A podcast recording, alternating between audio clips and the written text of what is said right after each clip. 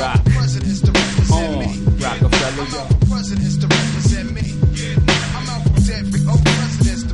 I'ma spit that shit. Me and my conglomerate shall remain anonymous. Caught up in the finest shit. Live out my dreams until my heart get vowed and fall with crave. You know exactly what the shit's about. Fuck y'all mean. Handling since a teen. I dish out like the point guard of your favorite team. Without doubt, my life ain't rosy, but I roll with it. My mind was fine till the dough hit it and told me that the mo did it. And now it's kosher shit is so acidic. I blow a digit on the diamond in a minute, but no bitches. Watch how I'm walking, cause even the thoroughest niggas be knocking, trying to strike a bargain, hoping that they might get pardoned. Shit, I'm involved, we got me pins and needles. And my cerebral beast, the wicked is evil. Thoughts that this more to feed you. P-facts, in the game so deep, things can catch you. Freeze off my kneecap. Can y'all Muy buenas a todos. Bienvenidos a una nueva edición del podcast Back to Back. Está sonando de fondo una canción de Jay-Z, del President, la canción con la que saltó al estrellato en 1996. Y bueno, una canción que a mí me encanta, por eso os la he puesto, y que tiene pues claros vínculos con la NBA. Su cantante Jay-Z fue copropietario durante unos cuantos años de Brooklyn Nets, accionista, y es muy fácil pues verle en el pabellón de Brooklyn animando a, a la franquicia de Nueva York. Y en otros eh, también en otros estadios también se ha visto pues varias veces a Jay-Z por ejemplo en el Oracle Arena. Finales de la NBA unas cuantas ha estado presente tanto con su mujer Beyoncé como sin ella. Y bueno es un reconocido amante del baloncesto y de la NBA en particular. En este podcast vamos a tener dos partes. La primera en la que vamos a hacer una entrevista al director de NBA Maniacs a Helio ahora enseguida le presentamos y le damos paso. y una segunda parte en la que con el resto de- del equipo vamos a analizar estas pues estas últimas jornadas que hemos tenido de NBA en la que destacan pues sobre todo los Nuggets, los Raptors están en la cima de ambas conferencias junto a los Warriors en el oeste.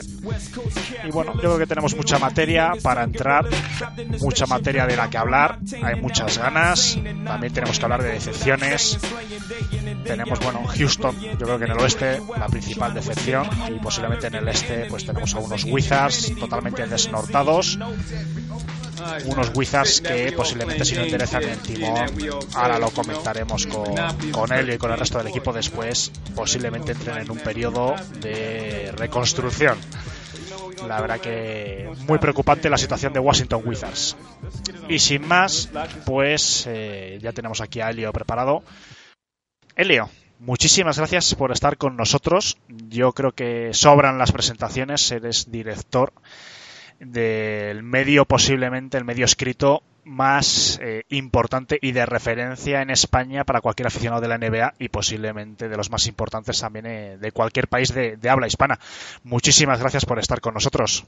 Gracias a, a vosotros y por esta presentación tan, tan espectacular. Hombre, yo creo que nos ceñimos a, a la realidad. Cualquiera que, que somos aficionados a la NBA y al baloncesto en general, yo creo que tenemos NBA manías eh, en favoritos en cualquier explorador, sin ninguna Claro. duda. Sin La verdad es que en cuanto a trabajo, por lo menos, pues oye, nos, nos alegra que se nos reconozca eso, porque al final llevamos muchos años también, ¿no? Entonces, pues que, que, seamos, que seamos referencia para muchos aficionados, pues es muy importante para nosotros y es una recompensa muy grande por, por el trabajo que hemos hecho. Además, creo, corrígeme si me equivoco, que es vuestro décimo cumpleaños, ¿no? Porque creo que en el 2008 surgió, bueno, lo que es el embrión del actual eh, NBA Maniacs. Eso es, sí, ya llevamos 10 añitos y medio, camino de 11, fue en febrero de 2008 y bueno, pues ahí, ahí seguimos al pie del cañón, yo creo que mejor que nunca además, porque tratamos de ir mejorando siempre. Bueno, pues la verdad que una auténtica alegría que estés con nosotros. Y si te parece bien, pues vamos a entrar en materia, vamos a aprovechar bien el tiempo que disponemos contigo. Yo creo que ya eh, llevamos ya prácticamente dos semanas, un poquito más de, de competición y yo creo que ya podemos hacer unos primeros balances, unas primeras sensaciones. Y me gustaría hablar contigo sobre todo de Nuggets, Raptors, en ambas conferencias parece que están siendo, quizás no tanto Raptors, pero Nuggets parece que con 9 a 1 está siendo una de las grandes sensaciones del oeste. ¿Piensas que va a tener continuidad esto en el tiempo, esta buena racha de Nuggets?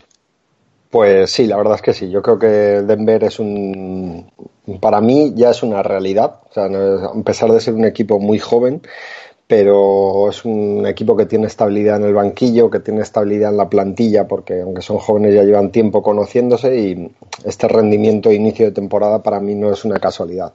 Entonces, eh, la calidad que, que tienen unido al factor que para mí siempre es muy importante, bueno, para mí, para cualquier persona que juegue allí, que es en Colorado, pues la altura en casa siempre tienen cierta ventaja al jugar como locales. Eh, yo creo que son un equipo muy, muy complicado para este año y tal y como está el oeste, porque hay muchos equipos eh, que no están rindiendo como, se esperaba o acorde a sus plantillas, pues no sé, Utah, eh, Oklahoma, Lakers, que es una incógnita un poco, ¿no? Pero Minnesota con el lío que tiene, pero Denver está ahí, entonces ahora mismo mm, yo creo que es un claro, claro, claro candidato a, finalista de conferencia. Eh, lo que pueda pasar luego en playoffs, evidentemente, de aquí a seis meses, pues eh, no se puede predecir, ¿no? Pero mm, yo ahora mismo confío mucho en lo que pueden hacer este año y, venideros. Sí, parece que Nuggets va a ser un poco el papel que tuvo el año pasado Houston Rockets, ¿no? Quizás como contrapeso de, los Warriors en el oeste. Exactamente, sí, es cierto que, claro, no cuentan tampoco con la experiencia, a lo mejor que si tenían jugadores de Houston como pues, Harden, eh, Ariza, no sé, no tienen tanta experiencia en ese tipo, pero al ser una plantilla tan, tan profunda, tan amplia, tiene que llegar todavía Barton, tiene que llegar a Isaiah Thomas a ver cómo vuelve, si llega a un 80% de lo que era, pues fijaos, ¿no? Qué calidad. Eh, hay que ver qué pasa con Michael Porter. Entonces, mm, no sé, eh, ya digo, yo lo veo como ahora mismo el gran rival de Golden State en la conferencia oeste y habrá que ver mm, los equipos que han comenzado dando estos pasos tan, tan raros, ¿no? Pues lo que comentaba Houston, Houston, Utah, incluso Minnesota, viendo qué pase con, con Butler, de qué son capaces. Pero yo digo, yo tengo mucho, si yo no soy Denver, yo tendría mucho miedo enfrentarme, enfrentarme a ellos en una serie de playoffs. Y bueno, en esta entrevista eh, me acompaña desde el otro lado del Atlántico Toby. Toby, muchas gracias por estar con nosotros también. No, la verdad, un placer darle la bienvenida a Helio. Eh, y quería arrancar así con una pregunta, como eh, porque hablaste recién de, los Lakers que quizás no todavía no arrancaron y son el equipo quizás de la temporada a seguir por todo lo que significa la llegada de LeBron. Eh, ¿cómo, ¿Cómo ves la configuración de la plantilla? Si crees que le falta en algún lugar, le sobra algún tipo de jugadores y, y si crees que realmente van a entrar a playoff o que pueden llegar a discutir por al menos por las finales del oeste este año. A mí analizar a los Lakers me parece tremendamente complicado por varios factores, porque mm, por un lado, evidentemente, LeBron James condiciona a todo, es el mejor jugador para, de la NBA para, para todos, por así decirlo, ¿no? Todos estamos de acuerdo en eso. Entonces, eh, alrededor, ¿qué tiene? Pues tiene jugadores muy jóvenes, muchos, pero con mucha calidad y mucho potencial que todavía no lo han desarrollado y luego algún veterano, como ahora que ha llegado Chandler, que vamos a ver de qué sirve, eh, Rondo. Entonces, analizar este equipo, eh, para mí mm, es como muy lotería. Voy a decir por qué, porque creo que dependiendo de cómo vaya la temporada, en febrero mm, la plantilla puede tener un cambio radical. Mm, ¿Por qué? Porque hay muchos jugadores con contrato de un año y hay muchos jugadores jóvenes. Y ya se sabe que además eh, para el año que viene, en 2019, tienen espacio para fichar a, una superestrella.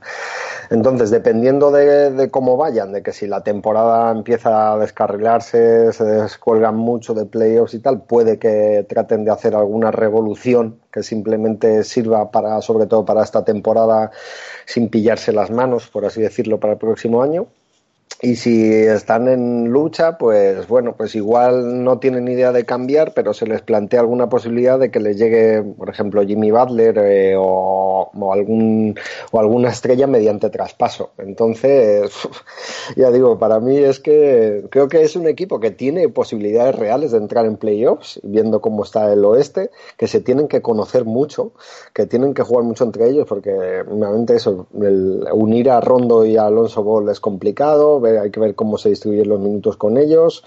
Eh, entonces, se trata de que haya partidos, que, haya algo de paciencia también, porque mm, es, complicado tener paciencia con la apuesta tan grande que hay, pero mm, si no juegan mucho tiempo y van conociéndose y no les permite desarrollarse, tampoco sabríamos de qué sería capaz. O sea, yo creo que ahora mismo cambiar el entrenador, aunque se pusieran los Lakers 15-20, cambiar el entrenador no sería positivo. Yo creo que este equipo tiene capacidad realmente para estar entre el quinto y el octavo del oeste, mm, ahora mismo a mi entender, y yo simplemente lo que haría es apostar por eh, seguir desarrollando esa plantilla sin, sin, revoluciones, a la espera de ya lo que pase en verano, ser más drásticos.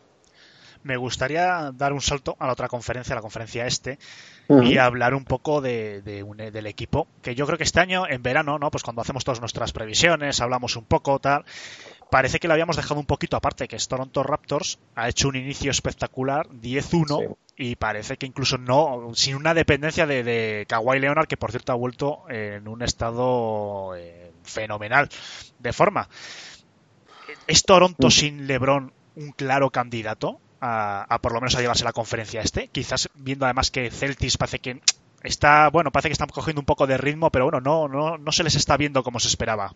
Yo creo que sí, que Toronto es uno de los grandes favoritos en el este. Me ha sorprendido el inicio tan bueno, porque, claro, al final lo de Leonard era una incógnita tras solo haber jugado nueve partidos el año pasado y todo el año que, que tuvo con los líos de su lesión, del mal rollo en San Antonio pues tampoco sabíamos en qué, cuál iba a ser su nivel de aportación, si estaba contento por estar en Toronto, no sé. Pero eh, estamos viendo que es un equipo bastante rodado, que Leonard haya ha entrado, eh, vamos, perfecto en, en la rotación y es un equipo mm, con el que Boston va a tener que luchar mucho porque mm, vamos a ver cuál es la final de conferencia, ¿no? Porque todos damos por hecho que Boston podría ser uno de ellos, pero claro, Está Toronto a un nivel altísimo, pero Milwaukee e Indiana también. Filadelfia no ha empezado bien, pero también es un candidato a final del este. Entonces,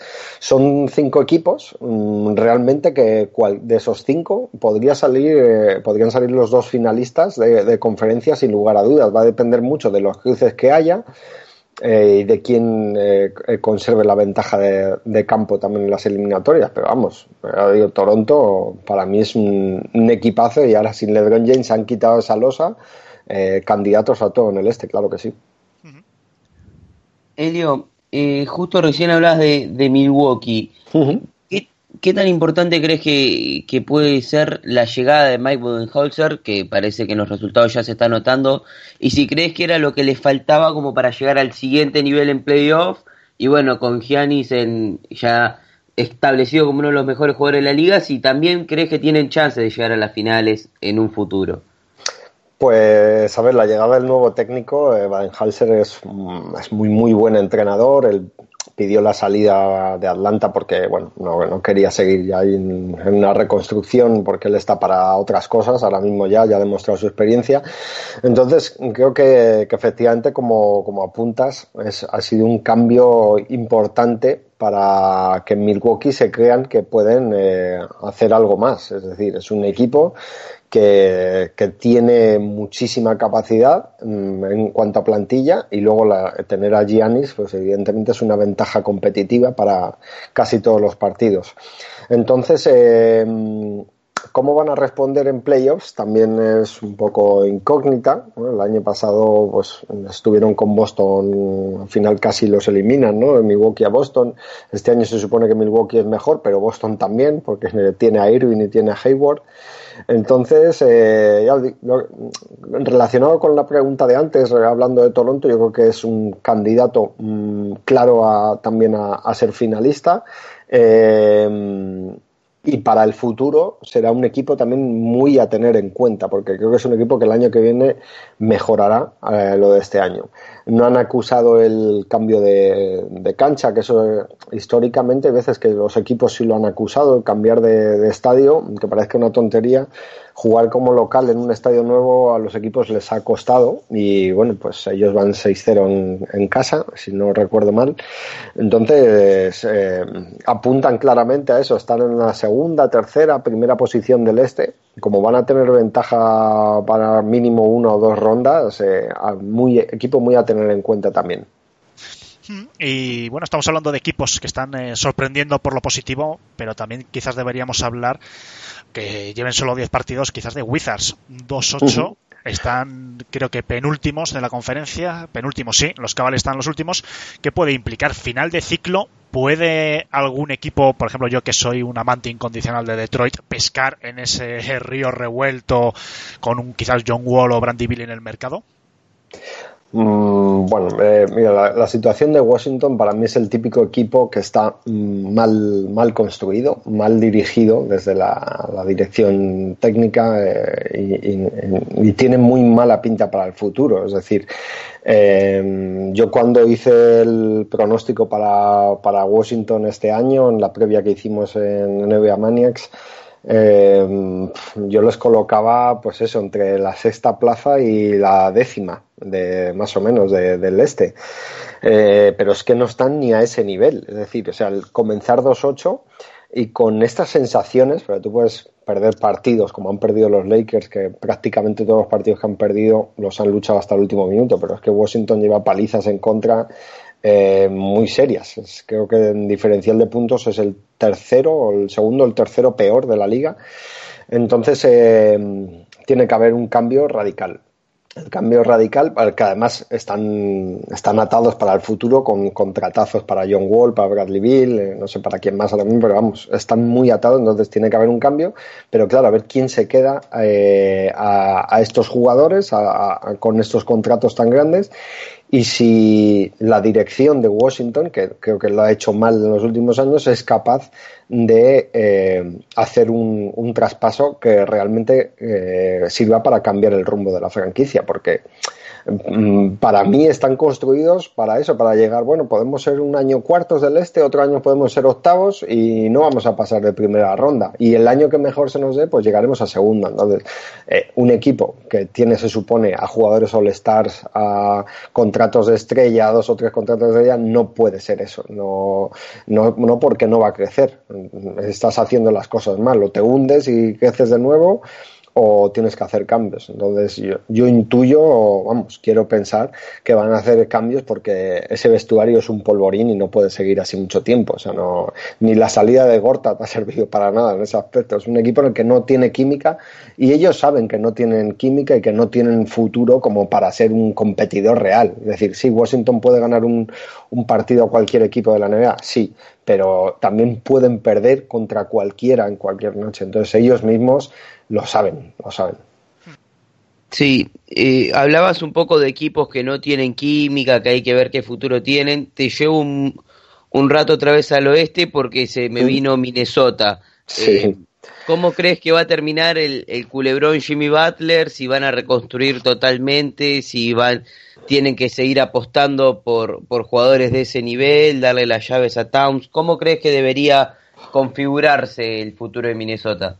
Claro, en Minnesota tenemos ahora un caso parecido, no tan malo evidentemente al de Washington, y es que es una situación que desde la dirección deportiva o de la dirección de la franquicia o del presidente, del dueño, no sé quién es el que está tomando la última decisión, se está llevando mal. Es decir, tú no puedes eh, mantener a un jugador tan, tan visceral eh, como Jimmy Butler si él no quiere seguir cuando además está transmitido que no quiere seguir desde hace semanas o ya no sé si un mes más o dos meses. Es decir, es, es muchísimo el tiempo que llevan así. Entonces, eh, por un lado mezclas un vestuario joven eh, que ha dado muestras de, no defender lo suficiente cuando tienen que defender, de ser inexpertos en, los instantes finales, ya lo hicieron mucho el año pasado, y tienes a un veterano como Jimmy Butler que se deja la piel todos los partidos, que te podrá gustar más o menos, pero es su forma de, ser, tanto dentro como fuera de la, pista, de la pista, y así es como tú le, le conociste, así es como tú le fichaste.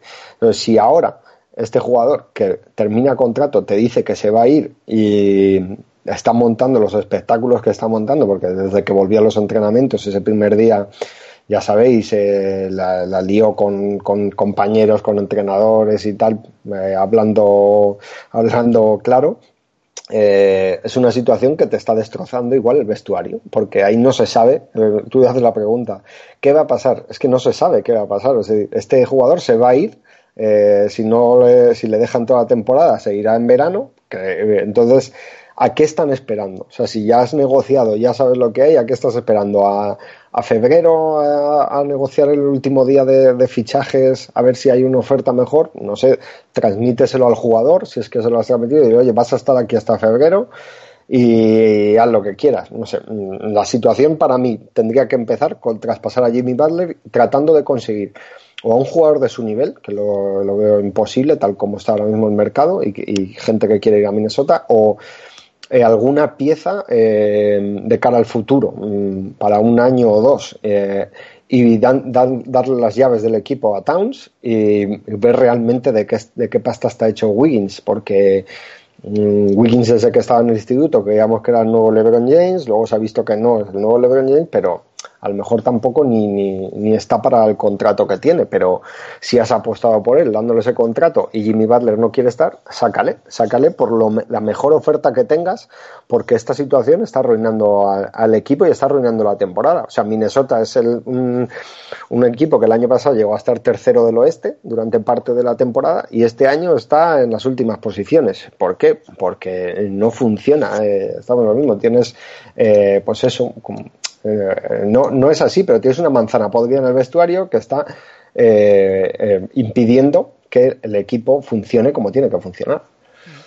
Ya Vamos, no sé si, si, pensáis vosotros igual, imagino, pero es sí, una sí, situación es que insostenible. O sea, no... Te iba a comentar, Elio, que además eh, creo que ayer sacasteis una noticia que a mí me ha resultado muy curiosa de que Minnesota es el equipo con peor asistencia en lo que llevamos sí, de temporada. O sea, que parece que también está afectando esta situación eh, deportiva y extradeportiva a, a lo que es la, la afición.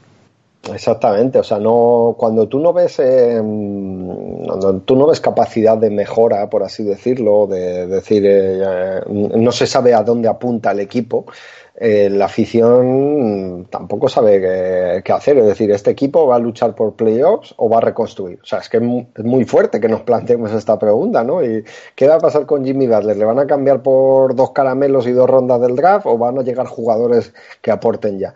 Entonces, pues bueno, pues eh, eso se transmite al vestuario y se transmite a la afición. Y el aficionado, pues dice, bueno, ¿ya para qué voy a ir a ver esto si hoy me viene mal y hace frío y, y hay 41 partidos en casa, ¿no? Mm. Eh, es, es, y, y, un equipo además que, que, que mola, o sea, que, que, tiene buena plantilla, que, que, puede jugar bien, que puede ganar a, a cualquiera, ¿no? Pues que, tengan un dato así tan malo es significativo también. Y me, bueno, me gustaría continuar un poco con Doncic, eh, uh -huh. no es español, pero como si fuese nuestro. Pero sí. mi, mi, pregunta no es tanto por su calidad, por lo que puede hacer en la NBA, que yo creo que bueno está muy hablado el tema, sino eh, cómo ha afectado y, y, tú que, que, tienes un medio de, tan uh -huh. seguido, ¿cómo está afectando la llegada de Doncic para el aficionado español? ¿Ha revitalizado quizás el interés de medios generalistas, eh, de gente que quizás no era tan aficionada a la NBA? ¿Se han puesto otra vez los focos? Por ejemplo, lo comparo un poco cuando llegó Pau Gasol a la NBA. A, a, tal nivel creo que no, pero sí está afectando eh, un poco al aficionado este casual, por así decirlo que llamamos, eh, o que la NBA le pilla un poco de lado, que no le interesa, pero sí tiene cierto interés el aficionado en saber cómo le va a Doncic, qué, qué hace, qué, cómo rinde, si, tiene posibilidades de, de éxito o no. Pasó algo parecido con, con, Ricky Rubio también, porque Ricky Rubio llegó a la NBA precedido de muchísima expectación. Luego esa, esa expectación del aficionado más casual, pues ya bajó porque, bueno, pues Ricky tampoco tuvo un impacto bestial desde el primer momento en la liga. Y, y Doncic que parece ser que, que, sí pueda tener incluso una mejor carrera que, que Ricky. Eh, entonces, eh, hay gente que, que, está preguntando. Lo que pasa es que el impacto que luego vaya a tener eso eh, a lo largo de, de, que avance la temporada y de que pasen los años, hay que esperar a verlo. Porque claro, la comparación con Pau Gasol es injusta porque Pau Gasol llega a, a los Lakers, que es el equipo más famoso de baloncesto del mundo, y los convierte automáticamente en candidatos al título. ¿no? Entonces, eh, esa expectación inicial mm, se mantiene, eh, o sea, no es que se mantenga, es que va al alza, porque, claro, estamos hablando de que los Lakers no paraban de mejorar cada partido que estaba Pau, ¿no? Y con Doncic, pues bueno, pues no, porque llega un equipo a Dallas que no tiene muchísimos aficionados, que, va, que no se va a meter en playoffs, que va a acabar en las últimas posiciones, que va a perder muchos partidos. Entonces no va a tener ese empuje constante de, jolín, es que ha llegado Doncic a un equipo y, y están mejorando y van a playoffs y van a tal. Entonces habrá que ver a lo largo del tiempo. Yo sí veo que hay gente que me pregunta, gente, o sea, me pregunta hasta a mi suegro, ¿no? Que tiene sesenta y pico años y le da igual la NBA. Oye, ¿qué tal lo está haciendo este chico en, ahí en la NBA? ¿Vale o no vale? me, me, me pregunta, digo, sí, sí, vale, vale muchísimo, vale muchísimo.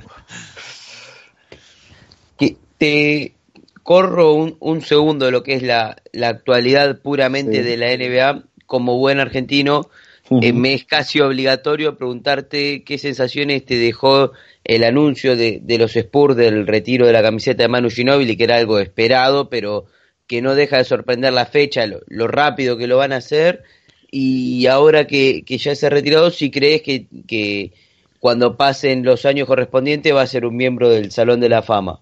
Bueno, empezando por el final, eh, o sea, no tengo ninguna duda. O sea, Ginobili es historia del, del baloncesto. Eh, o sea, es, tiene que entrar en el Salón de la Fama la, el primer año que pueda. Creo que son cinco desde que se retira un jugador cuando puede entrar. Entonces debería, debería entrar porque tiene, o sea, tiene todos los títulos que, que puedas eh, querer en un currículum y, y, ha sido de un impacto tremendo. Entonces, la, la, retire la camiseta tan pronto me parece bien, porque, bueno, creo que Ginobili se lo merece todo por lo que en San Antonio, los, ha sacrificado siempre su cuando podía haber sido un escolta titular o estar permanente, por decirlo, él cedió su, puesto para salir desde el banco y aportar más. Un jugador que siempre ha mirado por el equipo, que está jugando hasta, pues eso, con. Yo tengo 39 años y, ya no puedo jugar apenas al baloncesto y él en la NBA está todavía más mayor. Me parece eh, historia del baloncesto. Entonces, cuanto más cosas se le puedan reconocer, eh, mejor, porque precisamente es el tipo de, de, figura que creo que hay que ensalzar. Es decir, eh, no son un jugador que dice, bueno, es que es. Eh, este jugador no es egoísta, mira por el equipo, eh, lo primero son los resultados del equipo, pero aparte de eso se ha sacrificado mucho a nivel personal. Entonces eh, creo que es bueno premiarle todo, por así decirlo, todo lo que se pueda premiar para que el ejemplo de, de siga vivo el más tiempo posible y que haya muchos jugadores en el futuro que quieran ser como, como él o, de, que tengan esa disposición a asumir cualquier rol necesario para el equipo. Hmm. Me gustaría también, bueno, eh, cambiando un poquito también, siguiendo en la línea de la NBA, pero siguiendo un poco la cobertura periodística y demás, un poco hacia, pues por ejemplo, el formato ¿no? de, de drafteados, compañeros sí. vuestros, que también estuvieron uh -huh. hace unas semanas con nosotros, está yendo un poco la, la tendencia de, de, cubrir no solo la NBA, sino quizás otros deportes más un formato audiovisual, que parece que es más cómodo para mucha gente de YouTube, o son compatibles todavía el formato pues de leer, el de toda la vida, ¿no? Como vosotros, uh -huh. NBA Manias, a un formato también como drafteados u otros u otro tipos de, canales. Yo creo que, que hay espacio para, para, para, todo. O sea, todo lleva el tiempo cambiando. No es que estemos en una revolución. La revolución ya ha sido, por así decirlo. Ahora se trata de ir consolidando. Yo creo que hay espacio para todo porque eh, al final mm, las costumbres van cambiando en cuanto a consumo de contenidos. Eh, pero bueno, la radio sigue ahí después de no sé cuánto tiempo lleva la radio, un siglo más, no lo sé, y la, la televisión sigue de, otro modo. Mm, yo apenas, por ejemplo, apenas veo televisión, eh, eh, mis hijos, pues te televisión normal, por así decirlo, de oye, a las nueve y media ponen no sé qué, no creo que la vean. Ellos son más consumidores de, YouTube, pero entiendo que hay espacio para todos, porque yo mm, personalmente, por ejemplo, me gusta mucho el medio de YouTube, eh, estoy metido en lo de drafteados porque creo que, es un muy buen proyecto, pero a la vez también me gusta, eh, me gusta más leer que ver, que ver vídeos. Es decir, yo prefiero leer análisis eh, de, todo tipo, ¿no? De, de, política, de deporte, de tecnología, que, ver los vídeos, pero también puede ser por la, la generación que sea o por mis costumbres. Entonces yo creo que hay espacio para todos porque eh, hoy en día cualquier persona ya con un smartphone eh, que te puedes comprar por, no sé, 100 euros, eh, tienes acceso a, todo, por así decirlo, en el, en el mundo, ¿no? Y entonces creo que hay un espacio perfectamente para todo. Creo que el tema de podcast es un tema que tiene todavía que crecer más, que, que hay la gente que le gusta el podcast se hace muy fan del, de, este, de esta vía de comunicación, ¿no? pero todavía es algo que no está en, en, la calle a nivel civil, por así decirlo, como digo yo, ¿no? Es decir, yo no tengo amigos que escuchen podcast eh, apenas de mi círculo, lo que es eh, de toda la vida, ¿no? Entonces, eh, estoy hablando mejor de 40 personas o de 50, pues nadie escucha podcast o uno o dos, algo de forma ocasional. Entonces, eso no ha llegado todavía a la calle, pero a lo mejor es que ni hace falta que llegue para que sea un, medio que, que tenga su, su, perfecta validez, ¿no? Porque ya digo que a quien le gusta, pues bueno, yo no, no escucho mucho podcast eh, porque no tengo mucho tiempo, pero los tres que escucho, los escucho eh, siempre, sea cuando sea, es decir, aunque se lleve tres meses de retraso, escucho el capítulo. Eh, tengo mis tiempos muy, muy marcados por, bueno, por mi vida profesional y personal, pero ya digo, o sea, no soy el consumidor perfecto de podcast, pero los podcasts que quiero escuchar los escucho. Entonces yo creo que hay, que hay espacio para todos. Elio, hoy en NBA Maniacs, volviendo a, a, lo a la introducción que te hizo Alejandro, debe, debe ser el medio eh, gráfico o escrito de, referencia, al mm. menos eh, en el habla hispana. Pero ¿cuándo se dieron cuenta ustedes, cuándo dieron el quiebre eh, como web, cuándo se dieron cuenta que pasaron de ser de un proyecto más a ser la referencia en todo este ámbito? Pues mira, la verdad es que eh, no te sabría decir eh, un punto exacto en el que eres consciente de, eso, porque yo siempre he querido que el proyecto eh, crezca, haya ido mejorando y creciendo temporada a temporada, ¿no?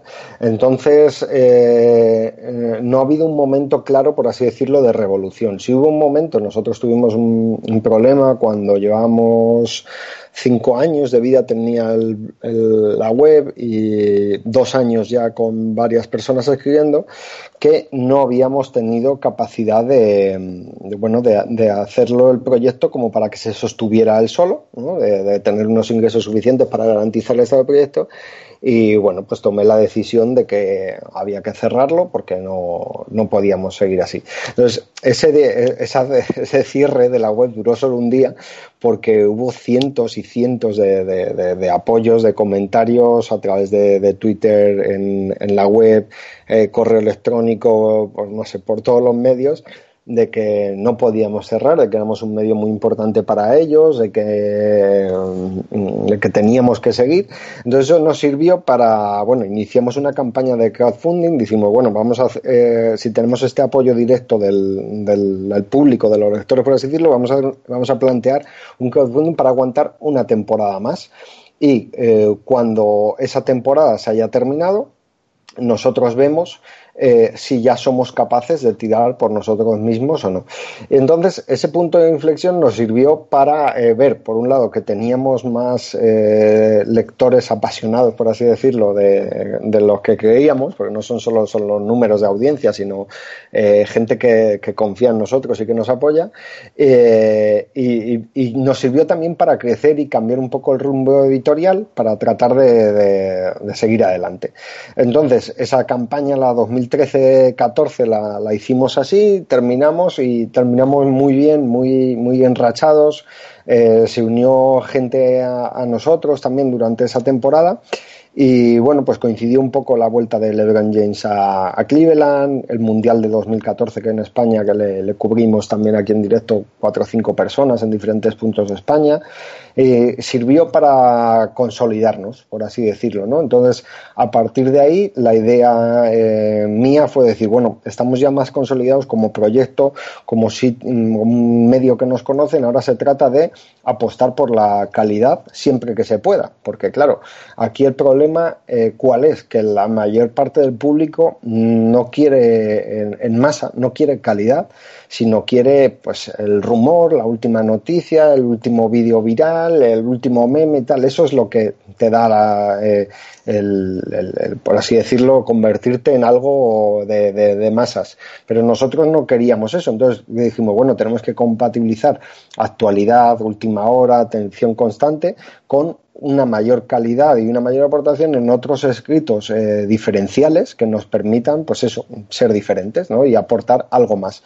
Entonces, como hemos ido apostando en esa línea todos los años, pues creo que nos ha ido funcionando bien porque eh, la gente que nos conoce ya sabe que no somos, eh, pues eso, solo de sacar actualidad y ya está, sino que damos mucha importancia al contexto, a, los trabajos eh, que llevan más tiempo realizar, que aunque no tengan tanta audiencia y tanto interés, pero el aficionado NBA sí lo, sí lo valora. Entonces ahí nos ha permitido convertirnos, pues eso, en un, en un medio que la gente que le gusta la NBA y entra a una web, pues es, raro que, que, no nos conozca aquí en España. ¿no? Entonces se trata de eso de apostar por el por, por, la calidad para seguir haciendo lo que nosotros queremos, que es eh, la pasión por la NBA, que sea sostenible mediante un proyecto que se pueda sostener por él solo y, y, aparte no solo caer en, en, la actualidad o el último vídeo, que es algo que, que, no estaríamos aquí haciendo este medio si fuera solo por, por eso, ¿no? por tener audiencia, por tener visitas, sino estamos aquí porque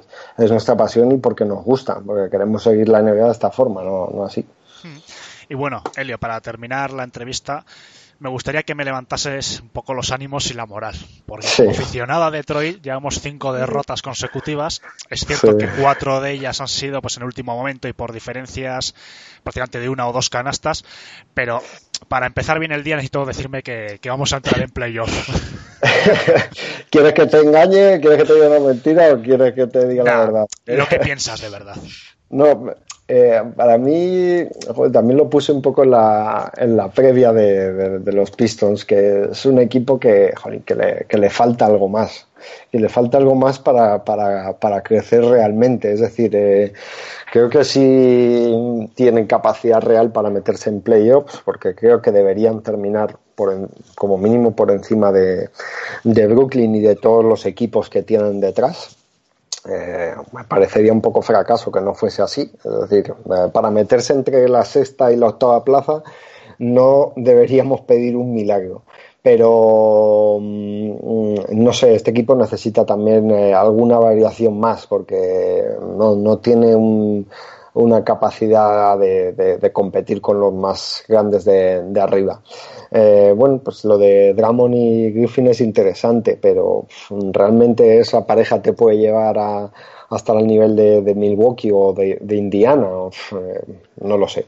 tengo, tengo... El cambio que necesita Detroit es que el otro día en Twitter estuve debatiendo un poco, pues, de, bueno, en nuestra madrugada con Roth Beer, el periodista de Detroit News, y yo le comentaba que quizás el cambio que necesita Detroit puede ser apostar claramente por Griffin tras pasar a Drummond buscando quizás a un exterior, a un base o a un escolta de calidad? Pues depende, depende de la idea que tenga Casey también, ¿no? Porque si le has fichado cinco años le han dado el contrato a Casey, ya no, ya no me cinco, cinco, años. es decir, has apostado por él. Entonces, eh, yo creo que tendría que haber un input de, claramente de Casey que dijera lo que, lo que él desea. Si él quiere construir en base a esta pareja o prefiere deshacerse de, de Drummond, como dices, y, buscar eh, un, un, exterior eh, que aporte algo más. Mm, sinceramente no sé cuál es la idea que, tiene él, pero también planteo lo mismo que en Washington, que creo que es necesario que hagan algún movimiento más. Eh, y que acierten en el draft, no se les toca elegir para que, que, cojan mejores jugadores, pero creo que, que necesita algo más porque es un equipo que no tiene, no tiene una capacidad de mejora muy, muy grande. Bueno, pues no te quiero entretener mucho más. Eh, agradecerte, de verdad, ha sido un honor que estés con, nosotros este ratito. Y sí, espero que en el futuro, si te apetece pasarte otro ratito por, por el podcast, eh, pues estaríamos, vamos, muy, muy agradecidos. Claro que sí, hombre, si queréis eso más adelante de la temporada, lo, yo encantado de volver a charlar de, de, NBA, porque es algo que me gusta mucho, no podéis imaginar. pues nada, Elio, no te queremos liar. Muchísimas gracias y pues hasta la próxima. Un abrazo. Muchas gracias, Alejandro Toby. Chao. Hasta luego, hasta luego. pues eh, tras esta más que interesante entrevista, vamos a continuar un poco con el equipo habitual de Back to Back.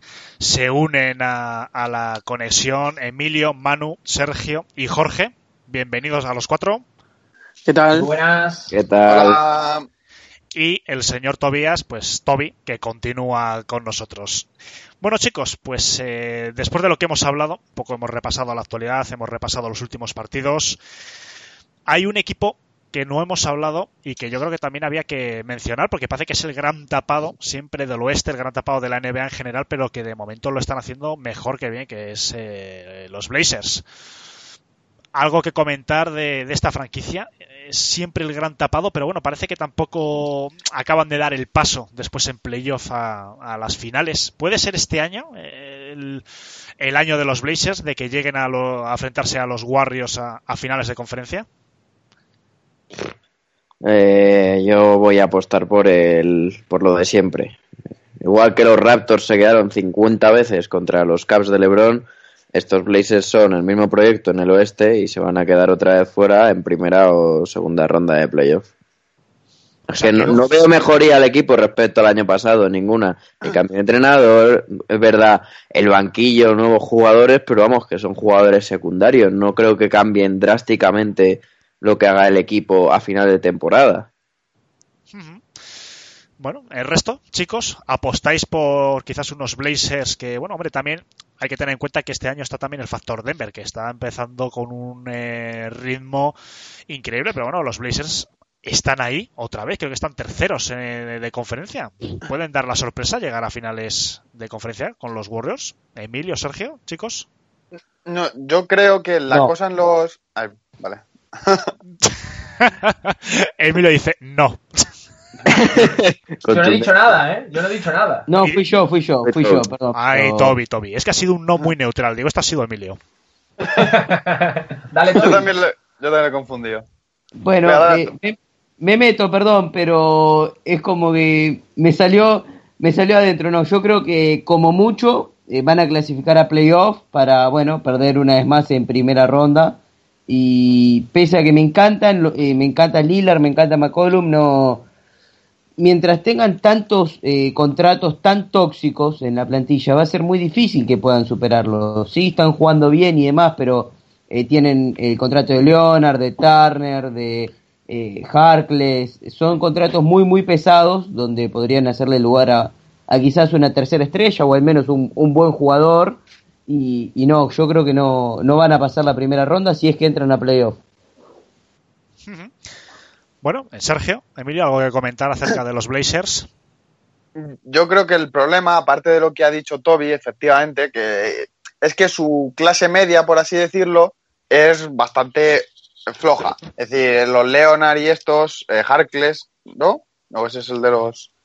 Bueno, la clase media Turner eh, son jugadores que no aportan tanto como deberían aportar. Entonces, es un equipo que con Lillard y McCollum al 100% puede cargarse a cualquier equipo en cualquier momento. Vimos el otro día ganaron a los Nuggets, ¿verdad? No, ¿a quién han ganado últimamente? A, los, Bucks. A los Bucks. Han ganado a los Bucks, que era un equipo que también venía muy fuerte. Los han ganado sin demasiados problemas, con 40 puntos de McCollum, etcétera. Es decir, a un partido son pueden ser temibles, pero el problema cuando empiezas ya a mirar el fondo de armario, cuando Lila Malcolm está hasta las narices, cuando están bien presionados y bien defendidos, es un equipo al que le cuesta mogollón crear, más allá de jugadores al poste de Nurkic, y es un equipo que ahí tiene problemas. Y por eso ahí viene todo lo que dice Toby, de que en, playoffs, pues es en playoffs con un análisis más detallado, con más presión. El año pasado los Pelicans les ganaron prácticamente con Rondo y Holiday, presionándoles la creación de juego, y ahí se acabó el equipo. Luego, claro, tenían Anthony Davis, etcétera, etcétera. Pero en general el problema es ese, que su clase media, sus jugadores de banquillo y de refuerzo son realmente flojos para el nivel al que estamos hablando, de un tercero de conferencia que quedaron el año pasado, que no se nos olvide. Y bueno, eh, Emilio, te voy a preguntar a ti directamente, que parece que eres nuestro corresponsal en New Orleans, pero bueno, sé que es un equipo que te gusta. Parece que las sensaciones no acaban de ser todo buenas, 4-6 de parcial. Eh, el otro día perdieron ante los Thunder, 116 a 122. ¿Qué tal estás viendo al equipo de Luisiana? Pues la verdad que Alejandro, llevo, llevo viendo un par de partidos seguidos de, New Orleans, siempre en diferido porque juegan a unas horas un poco intempestivas, pero pese, pese al récord no me están dando malas sensaciones. Tienen varios, varios factores que le han hecho perder un poco perder un poco lo que es la senda de la victoria. Ha tenido a Elfrid, a Elfrid Payton lesionado, Anthony Davis también se ha perdido un par de partidos, después ha vuelto tocado la pareja Mirotic Randall no acaba de funcionar cuando están juntos en pista, sí producen mucho, pero a nivel defensivo les cuesta un poquito. Y han intentado un poco compensar el tema con Wesley Johnson en el 3, el jugador que adquirieron a través del traspaso de Ayan Y yo creo que están un poco encajando las piezas, porque además también con, con la lesión de Holiday, con la lesión de Peyton, perdón, Holiday ha tenido que asumir un poco más el rol de base y ya se está un poco moldando la posición de dos. Entonces yo creo que están como descubriéndose un poco ante lo que pueden ser las lesiones durante la temporada. Nada preocupante porque también han tenido partidos importantes, han perdido contra Warriors y contra Thunder. Sí es verdad que se han dejado, bueno, también perdieron contra San Antonio, así que yo creo que, son derrotas que pueden aparecer dentro de la temporada y más cuando, cuando las lesiones aparecen. Bueno, por seguir un poquito eh, los partidos de los últimos días, bueno, eh, parece que Houston no está recuperando un poquito la senda. El otro día una victoria muy importante, yo creo que ante Indiana, 98 a 94. Thunder, eh, perdón, el Rockets está, bueno, 4-5, creo que está ahora mismo en la clasificación. En su, en su balance ya están novenos, están a tiro de piedra ya de Memphis y de Oklahoma bueno, parece que están recuperando un poco lo que es la senda, pero bueno, las sensaciones, lo comentábamos antes eh, con, con Elías Tobillo, parece que las sensaciones no están siendo las del año pasado, ¿no? Parece que Denver este año, salvo sorpresa, y si siguen así, parece que va a ser el contrapeso, ¿no? A, los Warriors en el oeste. No sé si estáis siguiendo un poco a Denver Nuggets, ¿alguno? Yo sí, yo la verdad que, aunque me toque a mí hablar otra vez, pero, pero sí, sí, estuve, estado viendo partidos de Denver el último fue contra Boston, que creo que supongo que también Manu, por el hecho de que jugaran los Celtics, tendrá más nociones de ese partido. Y creo que los, que los Nuggets se están, se están beneficiando un poco de la continuidad del curso pasado, algo, de lo algo parecido a lo que se podría comentar con los Blazers, que, que estuviste hablando antes. Pues son, son equipos que juegan a muchos puntos, si es verdad que están apretando un poco en defensa, pero los grandes equipos del oeste como que han sufrido muchos cambios, se han visto con lesiones, como por ejemplo los Rockets y los Thunder con sus dos, grandes estrellas, San Antonio ha cambiado mucho el equipo, Minnesota se ve también afectado un poco por el caso Jimmy Butler, y los Nuggets con su continuidad y con una idea, de, una idea clara de juego están ganando muchos partidos. Le han ganado a Golden State y le han ganado a Boston en casa, o sea que yo creo que, esta, que este equipo va en serio. Veremos a ver cuándo vuelva Will Barton y modifiquen un poco la rotación porque si es verdad que tanto Craig como Juancho, sorprendentemente Juancho, están aportando esa pizca de defensa en el puesto de tres que, que, tanta falta hace en Colorado. Yo, creo eh, el dato que cambia estos Nuggets es el, la defensa. La defensa pasada, o del año pasado a este ha cambiado totalmente. El año pasado era uno de los dos o tres peores equipos en rating defensivo y era el equipo que peor porcentaje tenía el rival, tanto en tiros de dos como en tiros de tres, el peor de la liga. Pasa que anotaba muchísimos puntos, entonces lo acababa compensando. Pero este año están, eh, no sé si es en el top 3 o en el top 5 rating defensivo. O sea, es un cambio brutal. Es verdad que está mucho peor en ataque que el año pasado. Le está pasando factura al defender, pero claro, estos jóvenes que ya tienen 2, 3 años en la liga, están empezando a pillar el truco y le están echando muchas más ganas, viendo que ya pueden llegar a competir por algo. Y, este equipo, entonces, funciona. Además, Millsap, después del terrible año pasado que hizo, parece que se está volviendo un poco a, su cauce, a, a, ganarse los billetes que tiene su contrato. Y eso también ayuda muchísimo en defensa de equipo. Juancho también está en defensa, es uno de los que más ha mejorado, yo creo. Tiene una.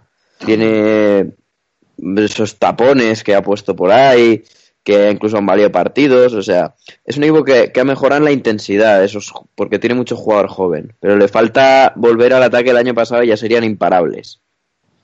Y bueno, voy a repasar un poquito para nuestros oyentes cómo están ahora mismo las clasificaciones a falta de lo que suceda eh, estos próximos días. En el este tenemos el primero a Toronto Raptors con un 10-1, yo creo que es espectacular. Segundos los Bucks 8-2, Pacers terceros 7-4, Celtics 6-4, los Sixers están los quintos con un 6-5 empatados con Charlotte Ahora habrá que comentar un poquito Charlotte. Los Brooklyn Nets 5-6, en el octavo puesto empatados los Heat con los Pistons 4-5 y después bueno, empiezan ya Magic, Hawks, Bulls, Knicks, unos Wizards hundidos en el fango con un 2-8 y cierran los Cavaliers con un 9. En el oeste tenemos pues en primer lugar unos Warriors espectaculares con un 10-1, Nuggets 9-1 los segundos, siguen los Blazers 8-3, los Spurs habrá que comentar un poquito, que nadie daba un duro por ellos y ahí están los cuartos con un 6-3. Los Ángeles Clippers empatados en la quinta posición con, los Kings, 6-4 ambos, yo creo que las grandes sorpresas del oeste, ahora hablamos un poquito de ellos, y siguen los Thunder, Grizzlies, empatados ambos con 5-4 y después seguirá pues Houston Rockets, Utah Jazz, Pelicans, Lakers, los Wolves con un 4-7 ahí en los antepenúltimos, Dallas y los Suns cerrando la clasificación. Vamos a empezar, si queréis, un poquito por las sorpresas que estamos viendo en el oeste. Para mí, quizás los Spurs, pero unos Clippers y unos Kings, quintos y sextos respectivamente, con un 6-4, que yo creo que nadie se esperaba que estuviesen con 10 partidos tan arriba.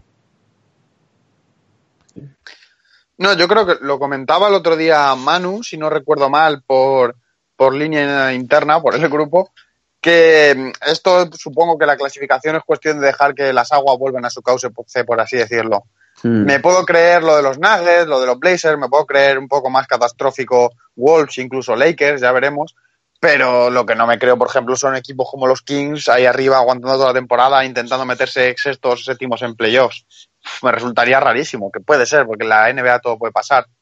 Pero me resultaría muy raro. Y algo parecido me pasa con los Clippers. Creo que son un equipo muy compacto y muy bien hecho, pero que cuando el resto de equipos vayan mejorando por el avance de la temporada mismo, ese equipo se va a quedar un pelín atrás. Quizá entre en playoff yo no los tenía en cuenta, pero ahora sí que los puedo ver en la pelea, porque sobre todo están demostrando ser muy compactos. Es un equipo que hay que ganarle, no te se va a dejar perder, ni mucho menos.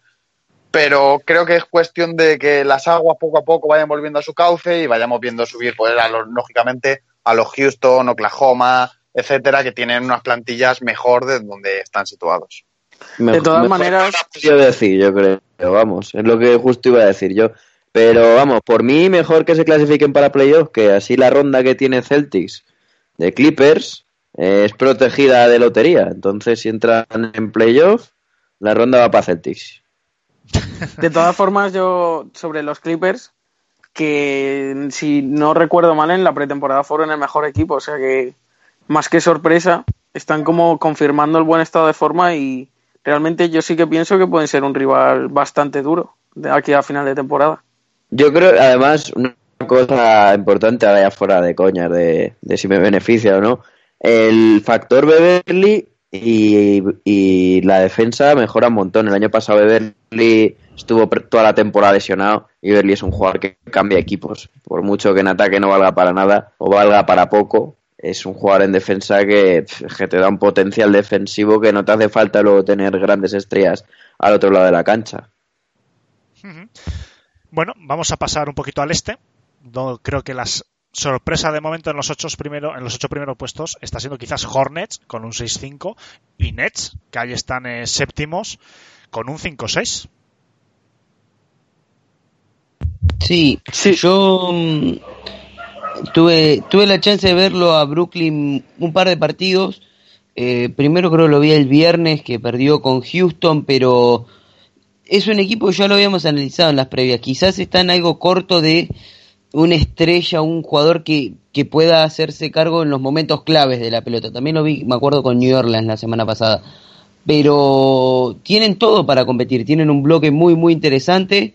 Eh, con un Caris Levert que está jugando a un gran nivel y los Hornets estarán ahí en cuanto Kemba Walker mantenga este nivel que es casi de, va, casi, es como mínimo de All Star y no sé, no sé qué techo puede tener porque está eh, directamente eh, llevando sobre sus hombros al equipo y uno decía que quizá no mm, eran los equipos que se iban a quedar afuera ahí cerca de los Hornets, pero viendo la irregularidad que hay en el este, eh, quizás eh, los Wizards que se están cayendo un poco pueden dejar un lugar de los que uno contaba y, se pueden terminar haciendo hueco. ¿Y quizá, quizá Kemba Walker esté haciendo un poco la de ganarse las habichuelas? ¿O es de verdad? En plan, acaba contrato, huele a que quiere un máximo y está ahí reventándose a puntos, como han hecho grandes leyendas como en Scanter. O Marvin Williams, que también. Marvin Marvin, Marvin. Williams es carne de año de contrato, año que me salgo. Y hace sus 15 puntitos, 10 rebotes, 8 rebotes en partidos importantes y ya está. Yo, yo sigo un poco en la línea de lo que, de lo que ha hecho Serio. Yo creo que se está ganando el contrato. Porque además le veo más en un perfil Jimmy Butler. No va a intentar ir por menos dinero a un contender, sino algún equipo en el que sea la, sea la imagen del equipo, o por lo menos una de las imágenes del equipo, como pasa en Charlo, y embolsarse unos 30 kilos anuales. Que yo creo que algún equipo se los dará. Porque la. Charlo. O Charlo. Lo que pasa es que Charlo está muy pillado, ¿no? O tendrán hueco. Sí, pero el, tema renovación daría igual. Pueden, renovarlo. Vale, vale, vale. Bueno, pues Un- o Charlotte o yo que sé. un equipo de- Phoenix equipo de necesita base. Un equipo de Ohio.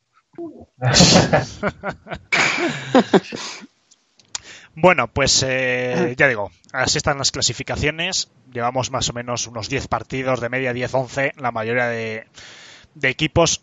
En general, yo creo que, que más o menos ya empiezan a estar configurados, salvo dos, tres equipos por conferencia. Ya en principio los candidatos a entrar en playoff ya se están posicionando poco a poco ya en eh, puestos. Pero bueno, solo falta por ver eh, que se confirmen las sorpresas positivas y las sorpresas también negativas. Como comentábamos antes, pues hombre, en el oeste rechina mucho ver a Houston Rockets fuera ahora mismo, noveno, Utah Jazz, que es uno de los equipos de sorpresa del año pasado, ahí en el puesto décimo. Eh, hay tres equipos empatados eh, con cuatro victorias, seis, eh, seis derrotas, Utah Jazz, Pelicans y Lakers. Los Wolves incluso peor. Yo creo que los Wolves o espabilan o este año va a ser una de las sorpresas negativas gordas. ¿eh? No sería la primera vez que en la historia de los Wolves, yendo como favoritos para playoffs, se quedan fuera.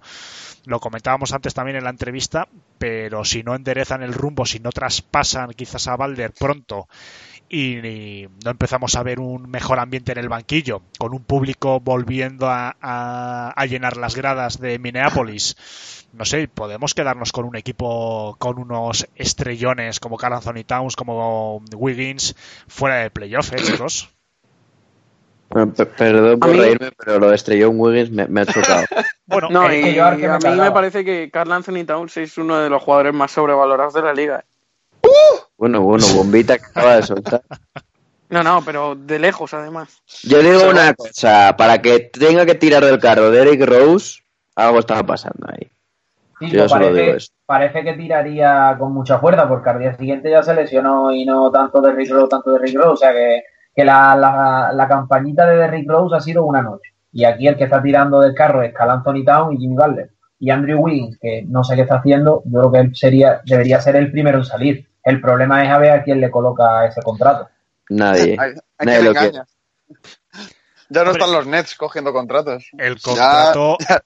Él quizás no es la superestrella que, que correspondía a un número uno, ¿verdad? Del draft creo que fue. Corregidme si me Sí, equivoco. Un sí, número, número uno, uno. Con, con, con esa aura que vino de, de que iba a ser pues, el próximo Jordan, el próximo LeBron, tal. LeBron James, ese Sí. es el problema. Pero su eh, contrato es evidente que es de superestrella. Entonces eh, es muy complicado sacar a ese hombre. Muy complicado. Yo creo que lo hemos hablado ya aquí, que el problema de Wiggins es que no tiene talento para la creación.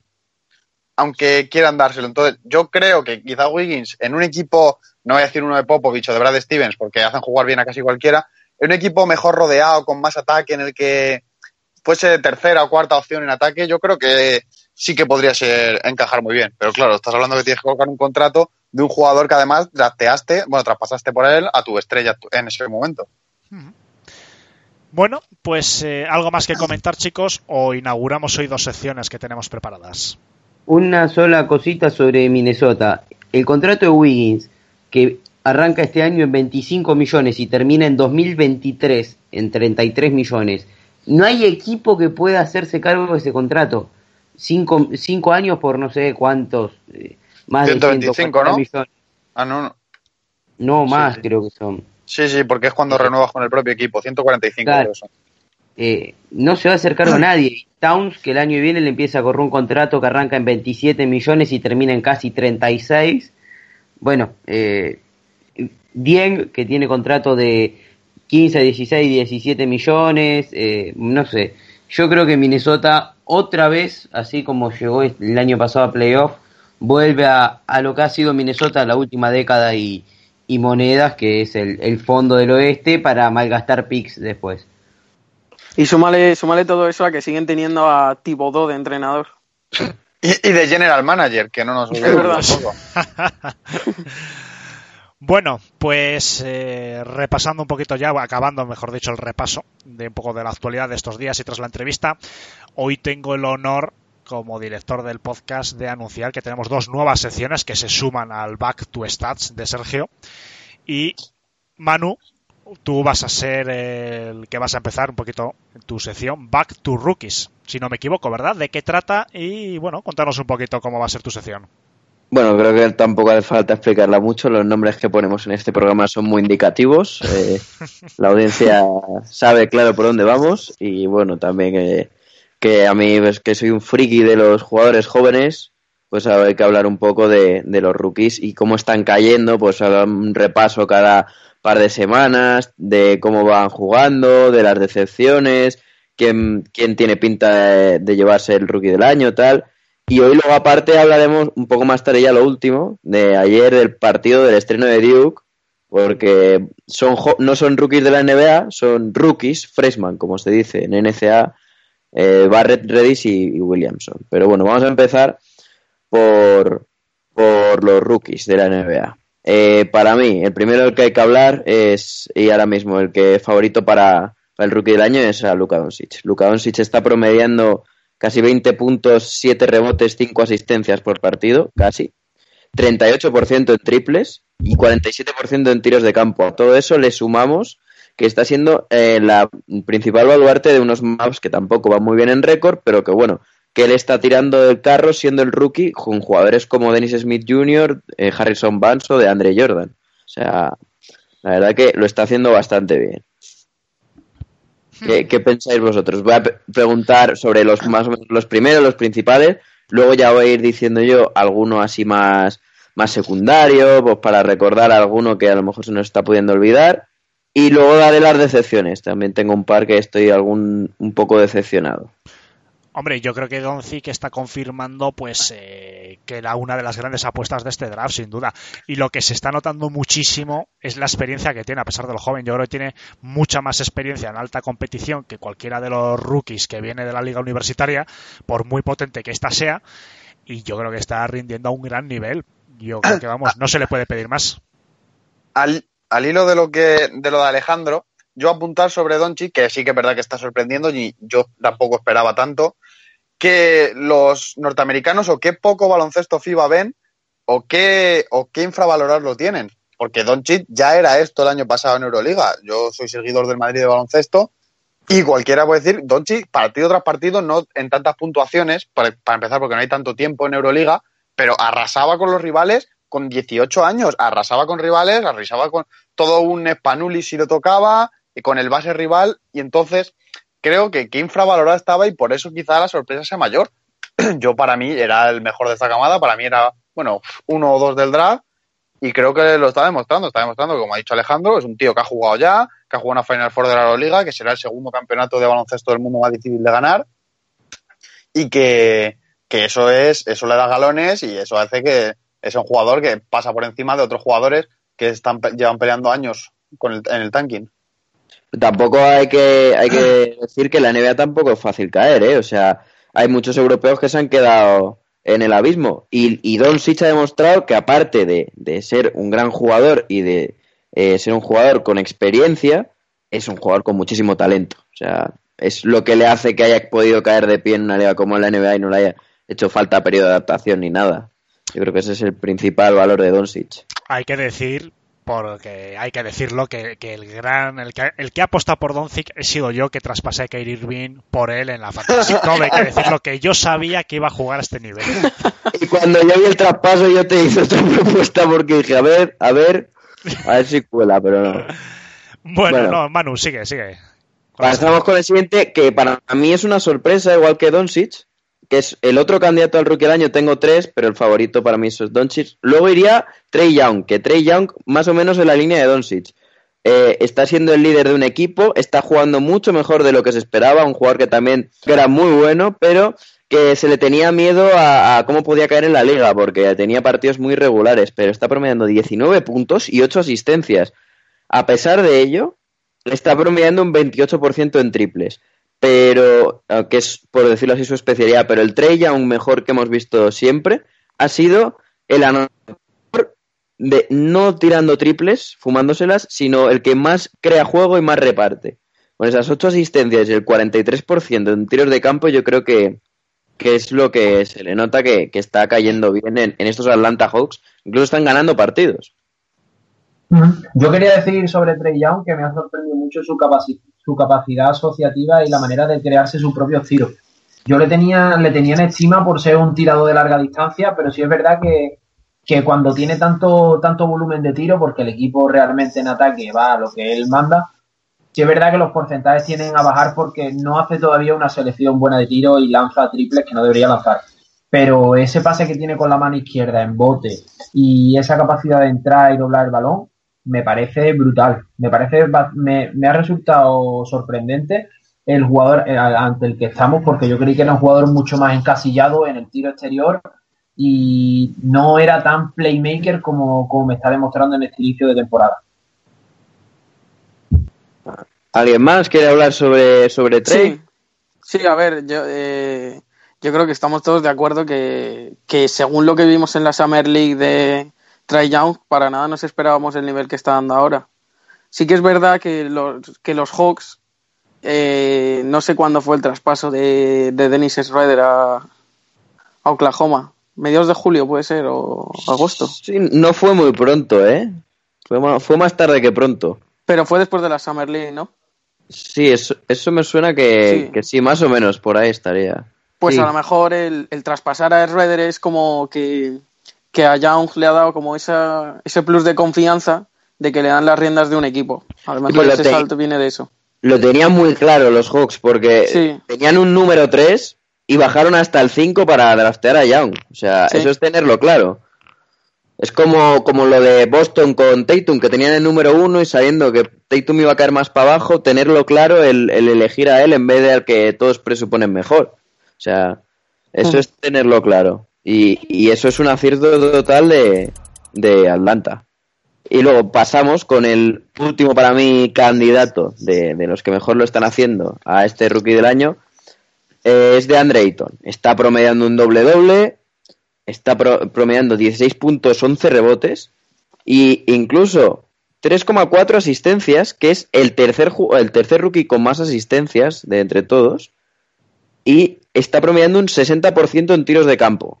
O sea, muy bien de Andre No se le está viendo desde la larga distancia, de hecho, no, no, no promedia tiros de 3, pero está muy regular y cayendo muy bien en esos Phoenix Suns.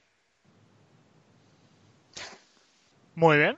¿Algo que comentar, chicos, acerca de los tres candidatos al rookie del año de nuestro compañero? Sí, bueno, yo quería hablar otra vez en plan Aiton. Es, sí que es verdad que como es el número uno del draft, pues sí que me esperaba estos números, pero no creo que llegue a ser el, el rookie del año por la razón de que no es el no es el bueno el mejor jugador de su equipo porque está Devin Booker y Luka Doncic, aunque no, no claro, claro que no es el mejor de los Dallas, pero está tirando las riendas del equipo, al igual que Young, pues yo creo que esa es la razón por la que Aiton no, no va a ser considerado al final como ganador de este premio. Hombre, yo creo que de momento todos los focos están en Doncic, posiblemente. Yo creo que es uno de los grandes candidatos, eh, y si sigue con esta trayectoria, uno de los grandes candidatos al rookie del año y yo creo que todos, todos nos alegraríamos por él. Pero bueno, de momento llevamos poquito tiempo, tienen que respetar lesiones, también hay que ver un poquito la evolución de los eh, equipos, que también ayuda mucho para los premios individuales. Y bueno, eh, pero las sensaciones de momento yo creo que están siendo que se está confirmando Donzi, pero posiblemente como que había más que hype con él y que lo que hay una calidad inmensa. De momento, para mí, el premio más claro de todo. Está siendo un año muy, muy raro respecto a premios. Muy peleado. Muy bien. Y, bueno, vamos a seguir ahora con datos más rápidos, más, más picaditos, eh, sobre algunos datos de algunos jugadores que me han llamado la atención.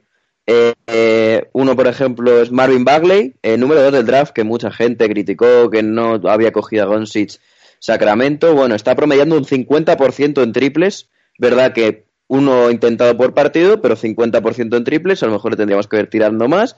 Y que es el máximo rebotador ofensivo entre los rookies. Y además por bastante. Coge 2,8 rebotes ofensivos por partido. Es un dato muy a tener en cuenta. Luego pasamos a Miles Bridges, que está cayendo muy bien en esa rotación de, de Charlotte. No está siendo titular todavía, o está Batum por delante de él pero está promediando muy buenos números en, en cuanto a tiros de campo, un 56% en tiros de campo, que es bastante, es bastante, y un 71% en tiros de dos. O sea, está haciéndolo lo que tiene que hacerlo muy bien. Luego, eh, Wendell Carter Jr., también unos datos muy regulares, la verdad, lo que se esperaba de él. 11 puntos, 7 rebotes y medio, 44% en tiros de campo, 36 en triples, es un pivot muy regular lo que se estaba esperando de él.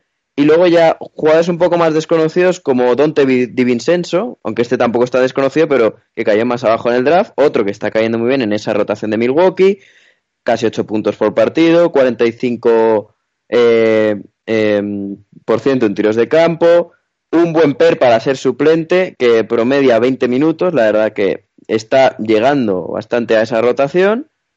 Y luego el último, la última sorpresa que, tengo aquí es la de Yosokoji, que justo antes hemos hablado de, de Minnesota. Yosokoji es un rookie seleccionado muy arriba en el draft, o sea, muy abajo, quiero decir, una elección muy alta. Em, y es el rookie que viene a sustituir a, Jimmy Butler si lo traspasan. Y el dato que me llama la atención, que es el líder en robos de todos los rookies. Está haciendo una muy buena defensa e incluso está notando bastante para ser un, escolta que no es tirador, está promediando un 25% en tiros de 3, pero 10 puntos por partido. O sea, que está muy bien este Okoji. Y luego, por último, vamos a hablar de las decepciones. Jaren Jackson Jr. le he metido a pesar de que no está haciendo malos números, pero me choca mucho ese 15% en triples cuando era uno de los mejores tiradores de 3 el año pasado. Un dato desastroso. Luego, a Mobamba otro dato desastroso es eh, lo poco que, está dando de lo que se esperaba de él. Es verdad que suplente, pero en 20 minutos por partido, 6 puntos y solo 6 rebotes a un pivot que es altísimo. Es verdad que lidera en tapones a los rookies con 1,6 por partido, pero está desastroso en cuanto a, a, esos, por lo menos, rebotes. Los puntos es un poco más. Eh, se puede excusar en ello. Y luego he traído ya como especial un jugador que, bueno, muchos habréis visto en, la Fantasy, todos los que tenemos la Fantasy lo estáis siguiendo, que sido una sorpresa, que es Alonso Trier. Este sí que quiero que habléis de él. Y esta es un rookie no seleccionado en el draft que ha cogido los Knicks con contrato dual, jugaba en el equipo de Andre Ayton el año pasado y está promediando 11 puntos y medio por partido, un contrato dual, 44% en triples es, una brutalidad lo de Alonso Trier. ¿Qué os parece? No sé si la estáis siguiendo alguno.